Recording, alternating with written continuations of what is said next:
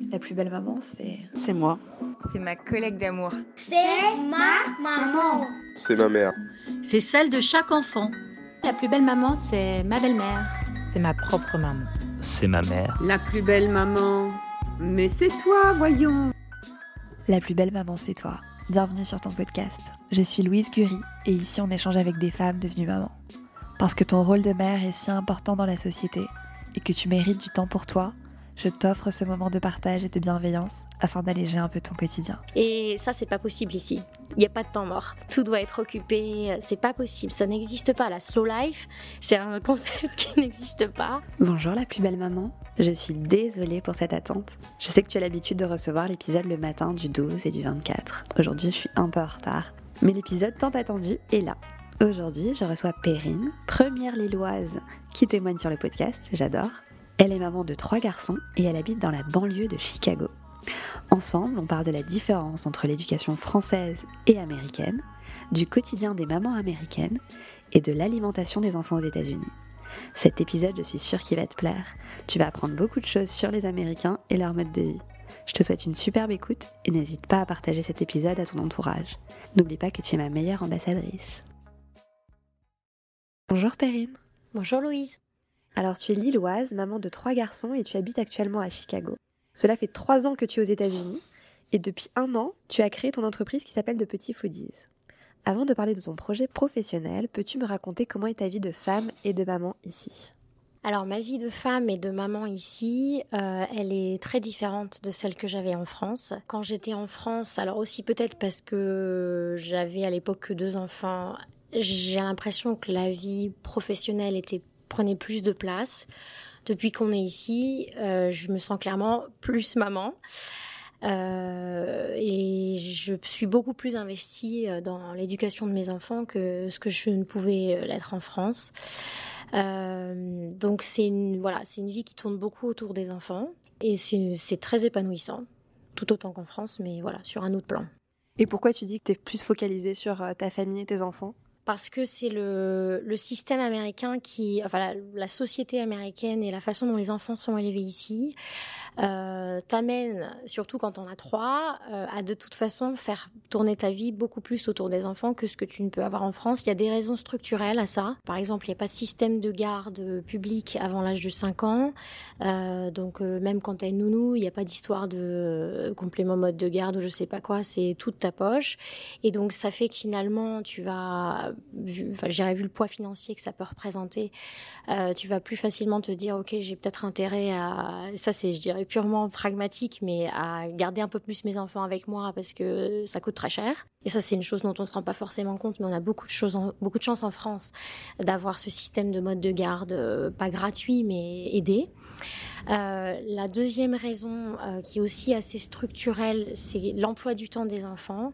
Euh, le fait que l'école se termine à 14h30, 15h, euh, et qu'ensuite il y a des activités et que tu ne peux pas ne pas inscrire tes enfants à des activités parce que c'est comme ça, c'est comme ça que la vie des enfants est organisée ici.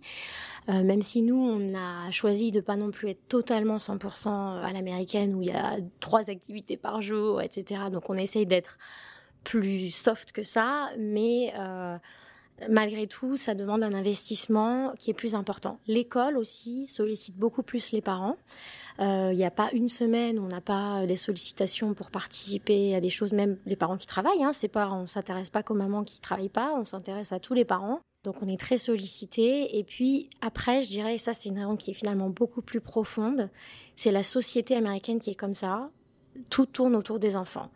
Et particulièrement, euh, moi j'habite un peu dans la banlieue de Chicago, particulièrement en banlieue encore plus. C'est-à-dire toute la vie est organisée autour des enfants. Alors ça peut donner les enfants rois, mais c'est comme ça. Et si on veut s'intégrer, si on veut que ces enfants soient intégrés, il faut être dans ce système-là. Euh, et voilà, et de fait, on passe beaucoup, beaucoup de temps avec les enfants. tu m'avais dit au téléphone que c'était un peu comme un Desperate Housewives, c'est ça? C'est exactement ça, pour de vrai. Euh, c'est ça, c'est euh, les gazons bien coupés, euh, voilà, les mamans qui papotent, etc. C'est tout à fait ça. Et, et, oui, tout tourne autour de, des, des enfants. Et parfois, c'est un peu les années... Enfin, moi, je pour une Française, euh, je parle de façon très générale, mais honnêtement, je pense qu'on est beaucoup à penser ça. Euh, c'est parfois ça fait un peu années 50, quoi. Et donc euh, voilà, on voit plein de mamans partout avec tous leurs gamins, etc. Et et c'est comme ça. Et c'est même mal accepté à l'inverse de dire, bah moi j'ai trois enfants et je travaille et mes enfants sont à la crèche et il y a, l'idée en fait que c'est bien de garder euh, son enfant avec soi jusqu'à au moins l'âge de 5 ans. Et c'est peut-être pas complètement faux. Moi, franchement, ça m'a fait réfléchir. Euh, les enfants sont quand même très différents ici en France. Ils ont une sécurité euh, affective qui est très claire. Enfin, ils sont, sont très confiants et alors, est-ce que c'est dû à ça? Je sais pas, mais clairement, il y, y a, une grosse, grosse différence là-dessus. Et la vie des Américaines en tant que femmes, parce que si elles s'occupent beaucoup de leurs enfants, de 0 à 5 ou plus, Comment tu les vois, les, Américaines ici? Est-ce qu'elles prennent soin d'elles? Est-ce qu'elles ont du temps pour elles? Alors, elles placent pas les priorités au même endroit. Donc, elles prennent beaucoup soin d'elles au sens où elles font beaucoup de sport. Elles ont au moins euh, une séance de sport par jour. À nouveau, je parle de façon très générale, mais moi, toutes les mamans américaines que je connais, elles sont toutes comme ça, vraiment sur le même modèle. Donc, elles font au moins une séance de sport par jour. Euh, elles vont passer beaucoup de temps sur euh, le maquillage, les cheveux, mais par contre, pas du tout sur les vêtements. Donc, elles sont super mal habillées, elles sont tout le temps en sport et tout. Mais par contre, euh, elles ont un brushing impeccable, maquillage. Alors, moi, souvent, je suis même pas maquillée, donc il y a un vrai contraste. Ça, c'est rigolo. Euh, par contre, ça les dérange pas de rester en basket et leggings toute la journée. Voilà, ça fait partie du.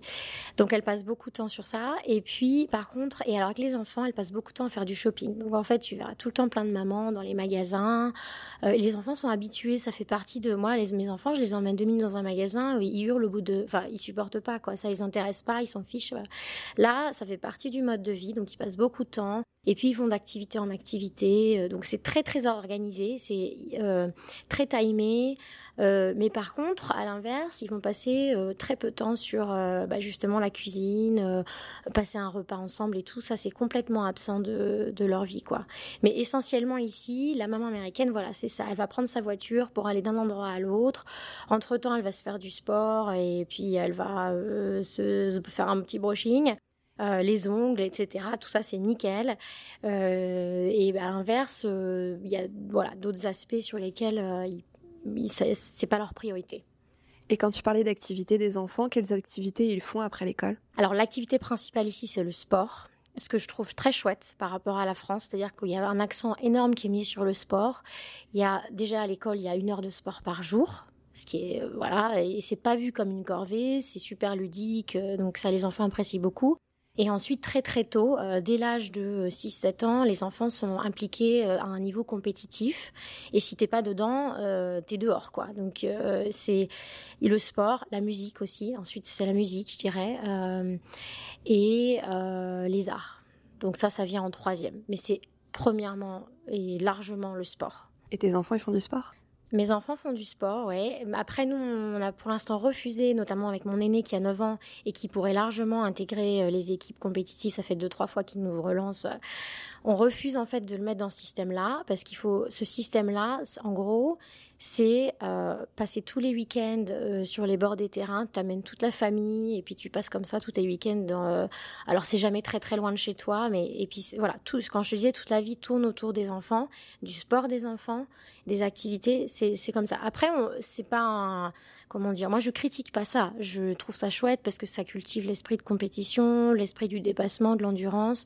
Euh, et que toute la famille suive, euh, tout ça c'est sympa. Et c'est juste que c'est un rythme de vie qui fait passer à côté d'autres choses.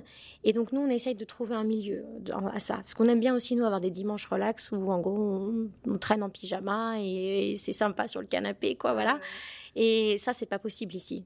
Il n'y a pas de temps mort. Tout doit être occupé. C'est pas possible. Ça n'existe pas. La slow life, c'est un concept qui n'existe pas. Et est-ce que tu crois que c'est le concept, on va dire, slow life, qui est en mode on, prend du temps pour soi et d'apprécier les, pauses. Est-ce que tu crois que on peut plus le voir euh, en Californie ou peut-être à New York où c'est tellement euh, il y a tellement d'énergie que voilà ils ont besoin de ces espaces euh, slow life et qu'à Chicago peut-être que voilà c'est un peu plus lent donc le slow life non on doit rythmer alors, c'est vrai que la Californie est un peu à l'avant-garde sur tout ce qui est euh, mode de vie euh, un peu, euh, comment dire, nouveau. Donc, manger sainement, et puis voilà, se relaxer parce que c'est leur style, quoi. C'est leur style de vie. New York, clairement pas. Même si, encore une fois, New York, Chicago, Los Angeles, San Francisco, c'est quatre grandes villes, mais c'est rien par rapport aux États-Unis. C'est-à-dire que le fin fond des États-Unis, ça reste quand même la banlieue américaine de base. Et, euh, et c'est là que sont les Américains, quoi, tu vois. Donc, euh, euh, et même en Californie, on y est allé plusieurs fois, et moi j'aime bien observer et tout, donc je regarde tout ça, c'est quand même très présent. C'est quand même, il n'y a pas de temps mort, quoi. Il y a même, même dans le lifestyle californien où il faut être mm. cool, il faut jouer le personnage, c'est quand même super rythmé, il faut être bon dans tout, la performance, tout ça, ouais. Et est-ce que c'est pas épuisant pour les parents et pour les enfants d'avoir toujours cette compétition, ces temps rythmés et ne pas avoir ce lâcher prise ah, moi, je trouve oui. En fait, nous, la façon dont on a été élevés et ce qu'on souhaite euh, inculquer à nos enfants, c'est pas ça, parce que euh, on, nous on trouve que les moments de relaxation et les moments où on s'ennuie, et ça, en France, c'est complètement admis. C'est bien pour les enfants de s'ennuyer. C'est bien d'avoir des temps mort en fait où on fait rien et on peut laisser son imagination etc ici c'est perçu de façon négative et c'est à nouveau c'est comme ça qu'ils sont nés. Donc euh, eux ils le voient pas comme ça. Je encore une fois moi j'essaye vraiment je, je, suis pas au bout du chemin. Donc ça m'intéresse parce que c'est on est différents et du coup de confronter les deux modes de vie euh, ça te fait réfléchir quoi. Mais j'ai pas de réponse tu vois euh, je connais pas la vérité là-dessus ouais et en parlant d'éducation, est-ce que tu peux me comparer un peu l'éducation française à celle euh, qu'ont tes enfants aujourd'hui à l'école? Alors à l'école, donc à la maison, on en a un peu parlé. Euh, à l'école, c'est pareil, c'est très différent. Le système américain euh, va beaucoup encourager la créativité, l'expression libre, l'expression orale, mais aussi écrite, libre. c'est beaucoup plus ludique, c'est beaucoup plus. on pourrait je pense que la, version, vision française, ça pourrait être que c'est un peu laxiste. En fait, c'est juste qu'ils mettent encore une fois pas l'accent sur les mêmes choses. Donc, euh, si c'est mal écrit, si c'est sale, s'il y a des fautes et tout, c'est pas grave. Mais ce qu'on va encourager, c'est que chaque enfant développe sa potentialité, en fait. Et donc ça, c'est très chouette parce que ça donne des enfants qui euh, sont très confiants, ont beaucoup de confiance en eux. Et ça, c'est vraiment unanime, quoi. Enfin, on a tous cette euh, cette vision-là. C'est très positif aussi. La façon de la pédagogie américaine est très positive. Elle va beaucoup apprécier les efforts des enfants, etc. Après, c'est sûr que l'écriture cursive, tout ça, c'est pas leur truc. Euh, et parfois, ça a, du bon aussi, quoi, de les vieilles méthodes. Donc, encore une fois, nous, on essaye. Alors, même si évidemment mes enfants sont dans le système américain, donc euh, on va pas refaire l'école en français après, mais on essaye d'inculquer des petites choses à la française. Euh, tout en appréciant le point positif du système américain. Après, le système américain, le côté négatif, c'est que parfois les enfants ont trop confiance en eux, justement, et je trouve que ça, mais dans le rapport notamment à l'adulte, euh, un peu de malaise.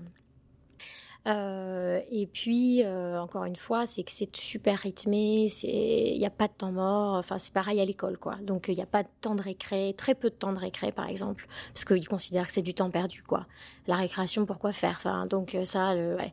Donc 20 minutes de récré par jour, très peu de temps pour manger, 20 minutes pour manger, mes enfants sont fous. Euh, très peu de temps pour manger. Donc voilà, à nouveau, l'accent est pas mis sur les mêmes choses. Et donc il y a du bon, il y a du mauvais, et on fait son petit mélange avec ça, quoi. Voilà. Et la fatigue? La fatigue.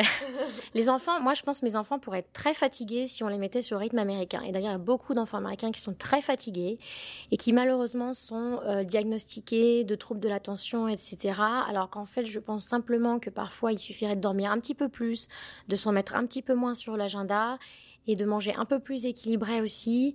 Et waouh, déjà, je suis sûre que ça changerait pas mal de choses. Euh, pour les parents, c'est très fatigant aussi. Et parce que, en fait, les Américains sont tout le temps, tout le temps euh, en éveil. Je sais pas quand est-ce qu'ils dorment. Et donc, moi, ils sont, ils sont dans la simultanéité permanente. Donc, moi, euh, par exemple, dans, dans ma vie professionnelle aussi, si j'ai un message à 9h du matin, il faut qu'à 10h j'ai répondu quoi. Sinon c'est qu'est-ce qu'elle fait Enfin voilà, donc euh, ça, ça aussi bien, j'irai dans l'éducation des enfants que dans la vie professionnelle, il y a une réactivité qui est demandée et euh, une, euh, ouais, c'est ça, une réactivité qui est, qui est fatigante. C'est, ouais, moi je trouve c'est fatigant. Ouais. Et comment ils font pour tenir? Je sais pas si je peux le dire, mais ils prennent pas mal de médicaments. Euh, honnêtement, euh, il y a une consommation de médicaments qui est importante ici. Euh, ils sont très sur les, boissons énergétiques, tout ça, quoi. Donc, c'est un secret encore pour moi. Et en nouveau, peut-être qu'ils mettent pas les priorités au même endroit non plus. Donc, peut-être que parfois ils dorment à des moments où moi je n'imaginerais pas.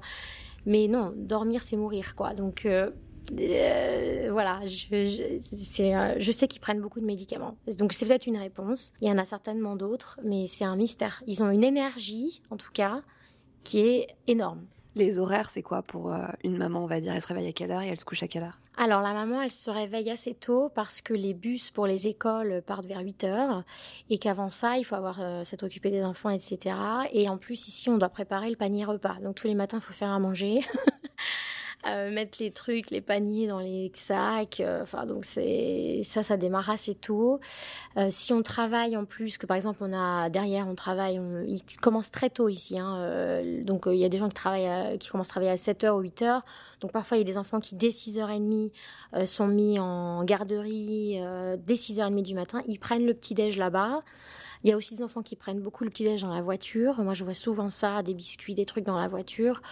Euh, donc voilà, après moi personnellement, je me lève à 6 heures alors que je travaille pour moi-même, donc j'ai un rythme qui est le mien. Mais il y a beaucoup de choses à faire le matin. Par contre, comme je disais, ils rentrent de l'école beaucoup plus tôt. Et ils mangent beaucoup plus tôt, ils, ont, ils dînent, si tant est qu'ils dînent ensemble, ils dînent vers 5h, 5h30, 6h maxi. Et, euh, et donc, les enfants vont se coucher assez tôt, en fait, normalement. Ils se couchent assez tôt. Voilà. Euh, je connais pas mal d'enfants qui sont au lit vers 7h30, ce qui pour nous est l'heure de se mettre à table. Et tu disais, ils dînent, ils dînent à, à 17h. Ouais. Ils dînent super tôt, c'est comme ça. C'est alors c'est bien ça pour le coup, il paraît parce que ça permet de bien digérer avant de se coucher. Bon, le problème c'est que souvent ils regrignotent avant de se coucher. Donc ça c'est voilà, c'est un peu dommage. Mais euh, théoriquement, c'est bien. Euh, après moi à 5 heures, j'ai pas envie de manger euh, une soupe ou Donc nous on est au goûter à 5 heures. Euh, bon, voilà, c'est ça, c'est un mode de vie et oui, c'est. Je pense que nos voisins, ils sont souvent interpellés quand ils nous voient en train de manger à 19h30. Ils disent mais qu'est-ce qu'ils font C'est super tard là. Et tes enfants, ils se couchent à quelle heure À 8h30.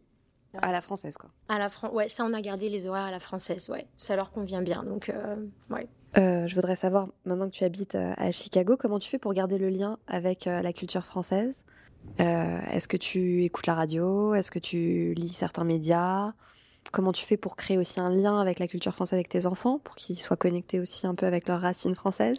Qu'est-ce que tu mets en place? Comment tu te nourris de, cette culture? Alors moi personnellement, j'écoute beaucoup de podcasts. Et j'ai découvert le tien, donc ça c'est un grand plaisir parce que c'est ouais vraiment je fais beaucoup ça. J'écoute beaucoup beaucoup de podcasts, de podcasts en français ou de replays euh, des radios françaises. J'ai quelques émissions et j'écoute les replays et j'adore ça. Euh, donc ça, c'est un peu, ouais, au quotidien, je dirais, c'est ça. Euh, les enfants, euh, on leur montre pas mal de vieux films ou de, de dessins animés aussi français ou en français parfois. D'ailleurs, ils réclament, on peut regarder en français et des vieux films aussi, des trucs avec de funeste, tout ça, et ils aiment bien. Donc ça, c'est bon, c'est une façon de d'entretenir. On a beaucoup de livres, on a la chance d'avoir euh, pu amener pas mal de livres en français. Donc ça aussi, lire des histoires du père Castor, enfin toutes les collections qui sont un peu françaises. Et après, euh, ben l'alimentation, quoi. C'est-à-dire que moi, je, je, continue à cuisiner vraiment à la française et les enfants savent que ce qu'on mange, c'est français. C'est-à-dire, euh, ils savent euh, faire la différence entre euh, notre cuisine à nous, les autres cuisines. C'est quelque chose qui, de toute façon, est très présent chez nous, qu'on cultive beaucoup. Donc ça, c'est aussi au quotidien un lien important avec la France, ouais. En parlant d'alimentation aux États-Unis, je me suis rendu compte que c'était pas très équilibré. D'ailleurs, je suis allée au, supermarché hier et c'était impressionnant parce qu'il y avait des, euh, bouteilles de des boissons gaz, gazeuses, on dit, des boissons euh, violettes de cherry, je sais pas quoi, c'était violet, il y avait du vert, il y avait toutes les couleurs euh, artificielles au possible. J'ai dû prendre une photo parce que j'ai trouvé ça hallucinant. Et j'ai lu euh, aussi un article qui s'est intitulé Malbouffe aux États-Unis sur place et exporté sur libération.fr, écrit par Frédéric Autran. Il a cité plusieurs études que je souhaite euh, te partager. Selon une étude réalisée par des chercheurs de l'université Duke, 35,1% des enfants américains étaient en surpoids en 2016 et il y a une hausse de 4,7% par rapport à 2014. Il y a aussi une explosion de l'obésité chez les plus jeunes. En 2016, on retrouve un pourcentage de 14% chez les garçons de 2 à 5 ans. Et en 2014, c'était de 8%. Donc on est passé de 8 à 14%. Et enfin, une dernière étude de l'université d'Harvard qui estime que 57% des enfants américains âgés actuellement de 2 à 19 ans seront obèses à l'âge de 35 ans. Euh, moi, je suis assez choquée de voir toute cette nourriture. On est allé euh, encore une fois dans un musée où la personne de l'accueil nous avait dit euh, vous trouverez euh, de la nourriture normale pour manger dans tel restaurant, donc normal, c'est-à-dire, et elle a commencé à citer que du fast-food, et j'étais là, mais comment elle peut dire ça, quoi? Elle était là, normal, hamburger, hot dog, et j'étais là, euh, ok. Donc moi, ça me choque un peu cette alimentation qui n'est pas du tout saine et qu'on retrouve dans les supermarchés, au restaurant, partout. Je voudrais savoir, toi, qu'est-ce qui te choque le plus dans l'alimentation américaine chez les enfants? C'est ce que tu dis est vrai. C'est-à-dire, c'est pas un constat de quelqu'un qui est là depuis quelques jours. C'est c'est tout à fait ça. Quand on gratte un peu, il y a des choses à découvrir. Hein. Nous, on a pas mal voyagé déjà ici. Il y a des spécialités. Euh, je voudrais commencer par le positif, quoi. Donc, je vais le faire à l'américaine. Il y a des trucs très bien. Il y a des spécialités américaines, euh, des façons de cuisiner qui sont super euh, et à découvrir et vraiment euh, voilà gastronomiques presque. Donc on trouve quoi, quoi? Des exemples. Alors par exemple, là on est allé dans le Tennessee récemment et on a mangé des des petites côtes de porc sauce barbecue dans un dans un truc, une institution où ils font leur propre sauce barbecue depuis des années et cuisinent la viande d'une façon mais incroyable. J'ai jamais mangé un truc aussi, enfin des, petites côtes de porc au barbecue aussi bonnes quoi. Donc il y a des choses euh, et c'est pas voilà, c'est pourtant j'en ai mangé aussi des très mauvaises ici. Donc euh, il y a des spécialités, par exemple la, cuisine cajun euh, en Louisiane. Il y a des Ouais, il y a en Californie, euh, ils ont ils ont beaucoup de choses, les, toasts avocats, enfin tout ça c'est c'est des bah, en plus ils mélangent avec les épices mexicaines, enfin il y a des choses intéressantes euh, quand on voyage un peu là aussi on est allé dans le Wisconsin il y a pas longtemps où ils ont leur spécialité c'est la cerise. Alors ils ont développé plein de choses autour de la cerise et il y a des choses très intéressantes quoi. Donc quand on gratte un peu voilà, après c'est clair que le quotidien honnêtement, c'est catastrophique. Moi, je, le menu des écoles, enfin, j'entends souvent encore une fois des parents se plaindre de la cantine à la France, mais je vous le dis, la cantine en France, mais c'est une bénédiction, quoi. C'est euh, ici la cantine et c'est toutes les écoles pareilles. Hein, c'est pas juste la mienne ou juste ici. C'est c'est ça, c'est ce que tu dis, c'est hamburger, euh, nachos, euh, pizza. Et alors, on va te mettre un brocoli tout sec à côté et on va dire c'est équilibré. Voilà, c'est comme ça qu'ils font. Ils calculent en calories alors que c'est complètement aberrant. Euh, maintenant, on sait que ça n'a rien. Enfin, ça, c'est pas du tout comme ça qu'on mesure l'équilibre alimentaire. Donc, ils vont te dire on est en dessous de tel niveau de calories, mais ça veut rien dire. Donc, le pire, c'est ça, c'est qu'ils communiquent en disant c'est super sain ce qu'on donne à vos enfants. Euh, donc ça, c'est clair que dans les écoles, c'est clairement pas l'endroit où on va apprendre à bien manger. Euh, et après, c'est vraiment des tout petits, et moi je l'observe beaucoup, beaucoup ça, des tout petits, il n'y a pas cette culture de dire on va développer le goût, on va développer euh, l'exposition à une variété d'aliments très différents, donner envie de manger bien. Et parce qu'on part du principe que de toute façon, les enfants, à part les nuggets, les burgers et je sais pas quoi, les pizzas, il y a rien qui, ils aiment rien quoi. Donc de toute façon, c'est pas la peine de perdre du temps avec ça puisqu'ils mangeront rien d'autre que ça. Et peut-être que plus tard, ils auront envie de manger autre chose, mais enfin de toute façon. Donc il n'y a pas cette, euh, encore une fois, c'est une question de temps aussi. Ils décident de pas mettre de temps là-dessus non plus. Donc euh, on va être beaucoup sur les snacks.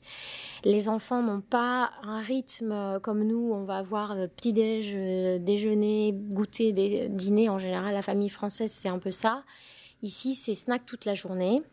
Et c'est quoi dans le snack? Alors ça va être beaucoup de biscuits apéritifs. Donc ça c'est la grande mode. Enfin c'est voilà beaucoup de biscuits apéritifs, des, des petits saucissons pepperoni, euh, des beaucoup de boissons euh, qu'ils pensent énergétiques. Ce que tu disais là, les boissons violettes, bleues, etc. En fait c'est des boissons sur lesquelles euh, euh enfin, ils communiquent sur le côté énergisant, mais au sens sans caféine, mais énergisant. Alors tu dis mais il y a quoi dedans? Euh, donc ça, en fait, à tous les gamins, quand ils sortent du sport, ils boivent ça. Mais euh, enfin, ça paraît complètement euh, contre-intuitif. Ouais, donc les snacks toute la journée, voilà, c'est ça, c'est des biscuits dans la voiture, des, milkshakes, des. De toute façon, il faut toujours se balader avec un truc à la main, donc et ça peut pas être de l'eau, donc il va toujours avoir une boisson dedans, un, un, soda, je sais pas quoi. Alors ça va être soda, diet, machin free, sugar free, je sais pas quoi, mais le truc est plein d'additifs, c'est juste horrible. Donc euh, au final, ça rend malade aussi ça. Hein. Donc euh, voilà, ils, ils, communiquent beaucoup sur le gluten free et compagnie, mais en fait, euh, c'est quand même hyper chimique. Et comment tes enfants ils font pour comment tu fais toi pour essayer de les éduquer vers la bonne direction? Et vu que eux sont toujours entourés d'enfants qui mangent comme ça, je pense que c'est difficile pour toi. Comment tu fais? Alors oui, ça, a été difficile au début. Euh, mon aîné, quand on est arrivé, que j'ai commencé à lui faire des paniers repas pour le midi avec euh, une petite salade de pâtes, tomates, machin, et puis qu'en fait ses copains, ils avaient, euh, je rigole pas, hein, des pièces en chocolat pour le déjeuner. C'était juste ça, un paquet de pièces en chocolat, et puis lui, il arrive avec, son, avec sa soupe, etc. Donc au début, il m'a dit, moi, je veux plus que tu me fasses les paniers repas, parce que... Et puis en fait, on les... Moi, je suis assez militante sur ce point-là. C'est pour ça que d'ailleurs, j'ai orienté ma vie professionnelle là-dessus. Euh, et du coup, ça a passé par beaucoup de discussions. Et de dire, OK, nous, on est différents. Ça, c'est un truc que nous, on fait comme ça. Eux, ils font autrement. Nous, on pense en tant que vos parents que c'est bien. Et on vous explique pourquoi. Euh, et, voilà, donc beaucoup de discussions. Et du coup, maintenant, ils sont devenus les avocats. Ah ouais, mais ils sont... Euh, ils défendent bec et ongle ce qu'ils mangent. ouais, donc je... j'ose espérer voilà que c'est ces discussions qui ont permis de leur donner confiance en eux sur le fait que c'est nous on pense que c'est la bonne façon de faire et on est fier de ce qu'on mange euh, et on pense que c'est bien pour nous, pour notre corps et on le défend. Donc ils, portent la parole complètement, ouais. C'est dingue parce que normalement les enfants ils essayent d'imiter un peu leurs amis et ils n'ont pas envie d'être différents de leurs amis. Et surtout quand on a 9, 10, plus on grandit dans la préadolescence et l'adolescence, on a vraiment envie de manger que des choses grasses. Donc euh, c'est dingue. Oui, alors moi ils sont encore assez... Enfin, mon aîné il a 9 ans, donc il a quand même déjà euh, la moitié de l'école primaire euh, et, donc il a déjà un peu eu cette phase-là quand même. Ce qu'on essaye de faire c'est d'être pas non plus complètement dogmatique. Donc si par exemple il sort avec ses copains, euh, je sais pas, à la patinoire, etc., il mange comme les copains. Mais en fait, de lui-même maintenant, par exemple, les sodas et tout, il aime pas en fait. Il me dit c'est pas bon, c'est trop sucré, ça me fait mal à la gorge. tu vois, c'est bon. Comme quoi, l'éducation au goût, elle vient de là, quoi. Ça vient de loin. Et donc, ils reconnaissent finalement maintenant d'eux-mêmes ce qui est bon, pas bon. Mais on n'est pas trop dogmatique non plus. On leur laisse une certaine liberté quand même sur les choix quand on est en groupe avec leurs copains. Moi, pareil, quand les copains viennent à la maison, je m'adapte. C'est-à-dire, euh, s'ils veulent des biscuits apéritifs, bah, ils prennent des biscuits apéritifs. C'est pas, et voilà. Et puis, on fait un peu différent. Et puis voilà, de temps en temps, je fais des crêpes et en fait, ces copains, ils adorent aussi, quoi. Donc, euh, c'est un échange. Alors en parlant d'alimentation, on va parler maintenant de ton entreprise. Est-ce que tu peux nous raconter qu'est-ce que c'est de Petits Foodies? Alors, les Petits Foodies, c'est un concept, c'est un programme euh, d'éducation au goût et de coaching culinaire pour parents et enfants euh, de tous âges que j'ai créé il y a un an ici euh, à Chicago. Euh, c'est un programme d'éducation au goût. J'insiste beaucoup là-dessus parce que c'est justement une notion qui est peu développée ici, puisque comme on disait, ça fait pas partie de l'éducation des enfants. C'est pas un élément qui est considéré comme important. Sauf qu'ils sont mis euh, face aux statistiques que tu as données tout à l'heure et les parents se rendent quand même bien compte qu'il y a peut-être un truc à faire, sauf qu'ils ont aucune idée de comment, par où commencer. Et ils aimeraient bien que leurs enfants fassent ça, mais ils savent pas comment. Et donc il faut caser ça aussi dans le temps, hein, donc euh, dans l'emploi du temps. Mais donc ce sont des ateliers qui euh, vont s'adresser, comme je disais, à tous les âges. Donc j'ai un atelier bébé qui là en fait essentiellement avec les parents, mais les bébés sont là parce qu'ils touchent, ils, sont là, quoi, ils participent à leur façon. Euh, donc là c'est à partir de la diversification alimentaire, introduction à l'alimentation solide, donc dès 6-8 mois. Ensuite j'ai les ateliers, ça c'est mes préférés, les mini foodies avec les 2-5 ans où là on s'éclate, on essaye plein de choses, euh, voilà, c'est très sensoriel comme atelier. Ensuite j'ai les junior foodies, donc ça c'est les enfants d'âge primaire, enfin d'école primaire, et puis après j'ai les teen foodies pour les adolescents. Voilà, donc c'est... Avec les Teen Foodies, qu'est-ce que tu fais? Alors les Teen Foodies, ça je le fais dans le cadre d'un programme. Euh, alors il y a un truc qui est sympa ici, les lycéens, ils doivent faire des heures de citoyenneté pour valider leur crédit à la fin de l'année. Ils doivent faire, voilà, donc ça veut dire qu'ils doivent donner des heures de volontariat à des associations. Donc les Teen Foodies, je le fais dans le cadre d'une association euh, où on cuisine des repas pour les gens qui ont un cancer. Et pendant 12 semaines, on va leur faire des repas pour eux et leur famille. Et donc ça, je le fais. Et donc c'est dans ce cadre-là que je travaille avec des teen foodies où je les encadre dans une cuisine et on prépare des repas sains pour des gens qui sont malades. Euh, et donc, c'est l'occasion d'échanges euh, justement sur l'équilibre alimentaire, etc. Euh, on va pas leur raconter que ça guérit du cancer, mais que par contre, c'est un mode de vie sain qui peut aussi euh, prévenir certaines maladies. Enfin, voilà. Et concernant tes, tes, ateliers, tu les fais où? Alors j'ai plusieurs modes pour mes ateliers. Je fais des ateliers dans un café. Il y a un café que j'ai trouvé là et dans lequel je fais des ateliers régulièrement. Ensuite, je fais dans les écoles. Euh, donc là, c'est financé par l'association des parents d'élèves. Euh, ensuite, je fais dans les crèches. Donc ça, c'est financé par les crèches. Je ne sais pas si c'est directement par les parents ou si c'est le budget des crèches. Je pense que c'est un peu différent en fonction des crèches, mais voilà, je fais aussi les crèches. Euh, voilà, et de temps en temps, je fais aussi des ateliers privés. Quand j'ai un groupe de 5-6, je peux faire aussi chez les gens directement, mais voilà, essentiellement, c'est ça. Crèche, école et puis café, restaurant du coin. j'ai une question par rapport à l'alimentation ça passe aussi beaucoup par les parents, puisque toi, par exemple, tu cuisines, tu transmets ton amour pour la bonne cuisine à tes enfants. Aujourd'hui, les, parents, les adultes ne mangent pas correctement. Même si on sensibilise son enfant sur une bonne nourriture, si derrière dans le frigo il y a que euh, des boissons énergisantes, ça va pas aider l'enfant. Comment tu fais pour aussi sensibiliser les parents à cette bonne alimentation? Je suis tout à fait d'accord avec toi. Le pilier de tout ça, c'est que le parent, c'est un modèle. Et donc, si, si tu dis, euh, si tu transmets des choses à tes enfants qui doivent faire, tu dois faire si tu dois faire ça, mais que toi, tu fais le contraire. Et c'est vrai pour tout, hein, et que toi, tu fais le contraire ou que tu fais pas pareil, ça marchera pas. Donc, il faut toujours être l'exemple. Euh, et donc, c'est vrai que c'est pour ça que j'encourage beaucoup les, les ateliers parents-enfants parce que déjà ça permet de créer un lien en fait autour de la cuisine et de l'alimentation entre parents et enfants. En fait, j'oblige un peu les parents à goûter aussi. Et souvent, quand les parents goûtent, les enfants goûtent. Donc ça, ça c'est clairement un moteur et je pense que les parents s'en rendent compte pendant l'atelier. Et effectivement, c'est pour moi l'occasion de transmettre des messages. Parce que les enfants, je leur parle pas de nutrition. Honnêtement, les enfants, la nutrition, ça leur passe au-dessus de la tête. Euh, moi, d'ailleurs, je suis même pas, je suis pas nutritionniste, je suis pas diététicienne, donc je, je, je vais pas commencer à leur raconter. Alors les fruits rouges, c'est génial parce qu'il y a plein de vitamine C, c'est plein d'antioxydants. Non, ça les intéresse pas. Les enfants, ça rentre dans une oreille, ça sort de l'autre. Euh, par contre, c'est un discours que je peux avoir avec les parents parce que eux, au contraire, ils sont en recherche de ça. Et surtout, au-delà de la nutrition, j'essaye de leur donner des outils euh, et de leur dire, bah, vous voyez, votre enfant, il peut faire ça. C'est-à-dire, tu pensais pas qu'un enfant de deux ans et demi pouvait presser un citron? Bah, en fait, si. Et en fait, il adore ça.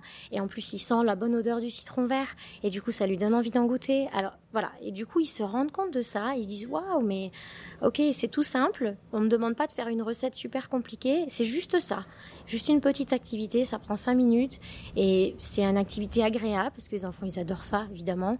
Donc, euh, donc on fait un truc sympa qui est qualitatif et ça lui donne envie. Waouh, il a goûté un citron vert, quoi. Et du, coup, j'ai beaucoup de parents qui sont qui sont assez surpris. Après, honnêtement, je pense que et ça c'est je, voudrais aller encore plus loin et je, suis en train de réfléchir à comment parce que je sens bien que une fois qu'il rentre à la maison pouf il rebascule dans le, dans le système américain ouais voilà et je ne sais pas comment faire pour prolonger, mais j'essaye en tout cas au maximum de leur donner des outils. J'ai beaucoup de parents qui me posent plein de questions, donc ça c'est top parce qu'on peut, on peut dialoguer. Euh, voilà, j'ai beaucoup de questions par internet aussi, euh, des conseils qui sont demandés, donc ça c'est bien. Mais faut que tu les accompagnes davantage. Ouais, Donc je réfléchis à comment faire pour accompagner le quotidien sans que ça devienne une contrainte, tout en restant ludique, euh, sans que ça leur représente trop de temps parce que je sais qu'ils n'ont pas le temps sans que ce soit un trop gros budget non plus, parce qu'il y a des familles qui peuvent pas se permettre. Euh, voilà, donc euh, voilà, j'essaie de réfléchir à quelque chose pour aller plus loin. Ok, de toute façon, je mettrai tes coordonnées dans la description de l'épisode, comme ça, si les mamans sont intéressées pour connaître un peu plus son activité, elles en sauront davantage. Et maintenant, j'ai une question par rapport à l'auditrice qui nous écoute. Est-ce que tu as des activités à faire à la maison pour l'auditrice qui est là et qui a envie de faire des activités à propos du goût pour son enfant ou ses enfants? Euh, Alors, en fait, je pense qu'il faut essentiellement parler au sens. Donc, euh, si par exemple vous avez un enfant qui aime beaucoup les couleurs, qui est, euh, eh ben, il faut travailler sur la couleur. Par exemple, faire un atelier, enfin un atelier, une activité avec euh, tous les légumes et fruits violets. Et donc, on met tous les légumes et fruits violets sur une table, et puis on s'amuse à les couper, à les, je sais pas moi, à les mixer, à faire des choses. et, donc voilà, la couleur, ça, ça peut être un, angle. Après, il y a des enfants qui vont être plus sans, touchés. Donc là, il y a plein de choses que des petits peuvent faire. Euh, comme on disait, presser un citron, euh, faire des petits, couper des petites choses. Si on a un bon couteau, une bonne planche, on peut couper quand on est tout petit. Il n'y a pas de problème, c'est sans danger. Quoi. Si on est derrière et qu'on on tient la main et qu'on apprend, voilà, faire des, préparations, des mix, des, des, des, mix, des, enfin, mesurer, par exemple, mesurer, prendre des mesures, verser. Ça, ils adorent les petits versets, tout ça. Bon. Après, ça peut être aussi sur l'odeur. Donc, il y a des enfants qui sont sensibles à l'odeur. On peut faire sentir des choses, sentir la vanille, sentir le chocolat, les arômes. Euh, il y a des fruits, par exemple, toute la famille des, agrumes. Il y a des odeurs euh, formidables, quoi. Donc ça, les enfants, ça les, ça réveille les papilles tout de suite, quoi. Donc ça, c'est des choses travailler sur les sens. Avec les plus grands, ce que j'ai remarqué qui fonctionne bien, c'est euh, les, les faire voyager. Donc, euh, par exemple, dire alors aujourd'hui on va faire un plat euh, japonais et puis alors on y va. Alors c'est à notre sauce, hein, on n'est pas obligé d'être, euh, d'avoir étudié tous les bouquins de cuisine japonais avant, mais les faire voyager. Et donc moi avec les grands, ce que je fais, c'est le concept de passeport culinaire. Et donc à chaque fois qu'on fait un pays, on a un petit tampon avec le drapeau du pays. Et comme ça, voilà. Et ça ils adorent les grands, enfin les grands, les enfants d'âge primaire, où ils aiment bien le côté cuisine ethnique. et, on essaye des nouvelles épices et tout ça c'est, moi je parle jamais de nutrition, mais c'est l'occasion vraiment de les aider à développer une relation saine avec des produits sains, de bonne qualité. Tout ça, je m'en sers pour leur parler et leur transmettre des messages positifs sur l'alimentation et pas de dire faut pas manger ça parce que sinon tu vas être gros, je sais pas quoi. C'est, ça marche pas ça. Euh, est-ce que tu as, est-ce que tu as un livre ou un, un site YouTube ou un blog que tu pourrais conseiller aux mamans? Euh, alors, j'ai pas vraiment de, c'est, ouais, c'est, j'ai pas de, de recommandations unilatérales. En fait, moi, je regarde beaucoup de choses sur Internet, je lis beaucoup de livres. De façon générale, les livres euh, d'inspiration Montessori, sur la cuisine, mais d'inspiration Montessori, ont plein de bonnes idées, de petites recettes super faciles. Euh, il y a des cartes de nomenclature avec les fruits et les légumes à découper. Il y a des choses euh, intéressantes souvent dans ces livres-là. J'ai pas une référence unique. Moi, je m'inspire beaucoup de ce qu'il y a autour, de qu'est-ce que tu tapes sur Internet? Tu vas sur Pinterest? Ouais, je vais. Bah en fait, je vais aller. Alors vraiment tout bête, je vais aller sur Google et je vais taper par exemple, je sais pas moi, pink food. Si je veux faire un atelier sur euh, de la nourriture euh, rose, et donc je vais trouver des, des, photos avec des fruits et des légumes roses et ça va m'inspirer. Je vais me dire ah ouais les radis, on peut faire ça avec un radis, super, tata. Ou alors avec du jus de betterave. Attends. Et en fait, après je. Et puis je m'inspire aussi beaucoup de ce qu'il y a autour de moi, les saisons par exemple tiens c'est l'automne, euh, j'ai envie d'orange parce que euh, les arbres sont oranges. Enfin ici surtout on a des magnifiques érables qui viennent, qui ont une couleur magnifique en automne. Et donc du coup je vais faire des choses sur l'orange par exemple. Euh. Donc c'est aussi beaucoup l'inspiration du moment. Il faut être créatif. Faut être créatif et, et, et, voilà et transmettre ça à ses enfants, ce qu'on aime bien en fait, ce qu'on a envie de faire et du coup ça leur donnera envie, ouais. Je vous mettrai aussi dans la description de cet épisode une courte vidéo à ce sujet qui s'intitule Dis-moi Comment éveiller l'enfant aux différents goûts, réalisé par l'Association québécoise des centres de la petite enfance. Avant de clôturer cet épisode, sur le compte Instagram de la plus belle maman, je publie tous les jours un passage d'un livre ou une citation. Je voudrais savoir, ma chère Perrine, quelle est ta citation préférée? Alors, c'est une citation du peintre Vincent Van Gogh qui dit euh, Si tu aimes la nature, tu trouveras de la beauté partout. Merci Perrine. Merci Louise. Si tu as aimé cet épisode, je te propose de t'abonner au podcast et de m'offrir 5 petites étoiles sur iTunes. Ces étoiles me permettront de me faire connaître auprès d'autres mamans. Je t'invite aussi à me suivre sur Instagram. Mon compte c'est la plus belle du bas maman et à visiter mon site internet www.laplusbellemaman.com. Je m'arrête là. À très vite.